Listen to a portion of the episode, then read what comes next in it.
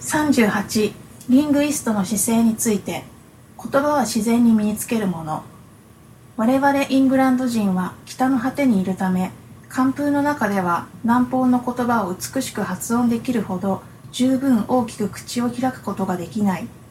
ジョン・ミルトン1644英国の詩人。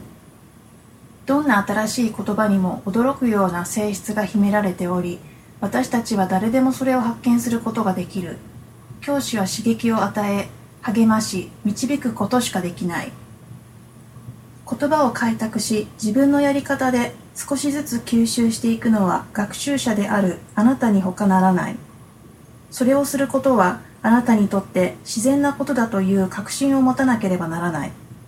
ミルトンが北方の英国人は南方の言葉を覚えるのが肉体的に不可能だと示唆しているのは明らかに間違いである。外国語の学習を特別な作業とみなすと自らその通りになってしまい自分の潜在的能力を伸ばすのを妨げる。他の言葉を話すことができると信じない限り絶対に成功しないだろう。新しい言葉を覚え話せるということを信じなければならない。私たちは外国語に堪能になれるという能力を持って生まれてきたという事実を認めるべきである。大人としてこの能力を伸ばす道を見つけさえすればいいのだ。普通私たちは誰もが等しい第一言語を覚える才能を持っていることを認めている。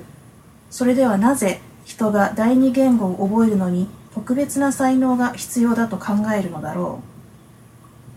外国語の習得には音感の良さが欠かせないと主張する人さえいる。この理論を試すのに一番いい場所はカラオケバーだ。歌を歌う能力と外国語を話す能力との間には何の相関関係もないことが簡単に証明される。新しい姿勢を持ち自分の性格に一番合った学習方法を見つけさえすれば誰でも覚えることができるのである。ある人は他の人より優れた外国語能力を持っているかもしれない。しかしこの生来の学習能力は言語の習得に成功するための決定的な差とはならない。オランダ人やスウェーデン人には外国語を覚えるのが得意な人があれほど多いのにアメリカ人は言うまでもなくドイツ人やイギリス人が概して不得意なのはなぜか。また一般的にフランス系カナダ人の方がフランス人より英語を覚えるのに成功するのはなぜなのか。そしてシンガポール出身の中国人の方が大抵中国や香港出身の中国人より英語が得意なのはなぜか。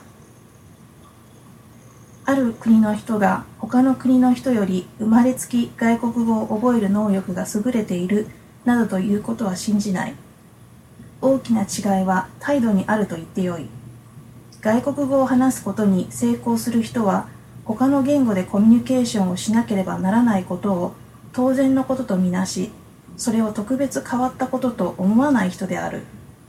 ただそうするのが当たり前で自然なことだと思っているのである。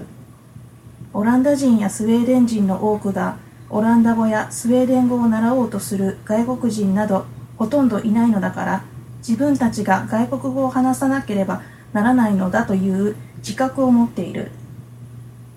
同様にシンガポール人やケベック人の大多数はただ英語が必要だと分かっているから英語が話せる人間になろうとするのである。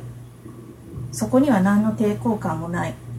これらの人々は皆自分が英語を流暢に話せるようになる時を自然に心に思い描くことができるのである。